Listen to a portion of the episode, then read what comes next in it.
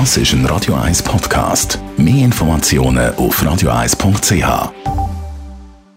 Espresso, Latte Macchiato oder lieber ein Cappuccino? Es ist Zeit für die Radio 1 Kaffeepause mit der Serafina Loginbühl. Präsentiert von der Kaffeezentrale. Kaffee für Gourmets. www.kaffeezentrale.ch Serafina hat das Wasser, das man für den Kaffee braucht, eigentlich einen grossen Einfluss auf den Geschmack des Kaffee? Ja, sehr fest. Ein, Espres ein Espresso besteht ja aus über 90% Wasser.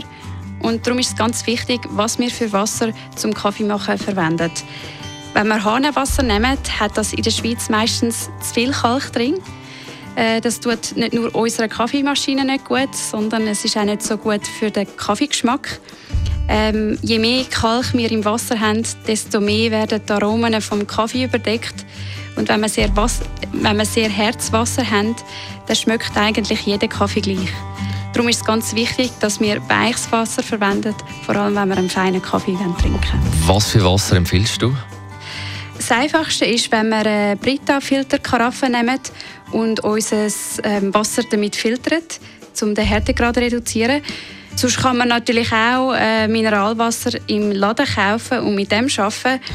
Das wird aber dann mit der Zeit ziemlich teuer und ist nicht so gut für die Umwelt. Ähm, wichtig ist einfach, dass unser Wasser geschmacksneutral ist, äh, frei von Chlor und anderen geschmacklichen Fremdstoffen und dass wir die optimale Wasserhärte haben. Also wo liegt denn der optimale Härtegrad und wie kann man das messen? Es kommt ein bisschen darauf an, wie wir unseren Kaffee trinken. Wenn wir einen Filterkaffee machen, ist der optimale Wasserhärtegrad zwischen 2 und 3 deutsche Härte, für Espresso zwischen 3 und 6. Man kann das mit Tröpfchen vom Hersteller Brita messen. Die gibt man einfach ins Wasser und dann tut sich das Wasser verfärben. Ähm, mit der Farbe sieht man dann, was der Härtegrad ist. Wenn es schnell soll gehen, kann man auch ein TDS-Messgerät brauchen wo die Leitfähigkeit vom Wasser misst und das gibt uns dann einen Hinweis, wie hart oder weich das Wasser ist. Herzwasser ist sehr leitfähig und äh, weiches Wasser weniger. Und darum sollten wir dann, beim, also wenn man ein TDS-Messgerät verwendet, einen tiefen Wert haben, also zwischen 50 und 150 ppm. Besten Dank, Serafina Luginbühl von der Kaffeezentrale. Die Radio 1 Kaffeepause, jeden Mittwoch nach der halben Zehn, ist präsentiert worden von der Kaffeezentrale. Kaffee für Gourmets. www.kaffeezentrale.ch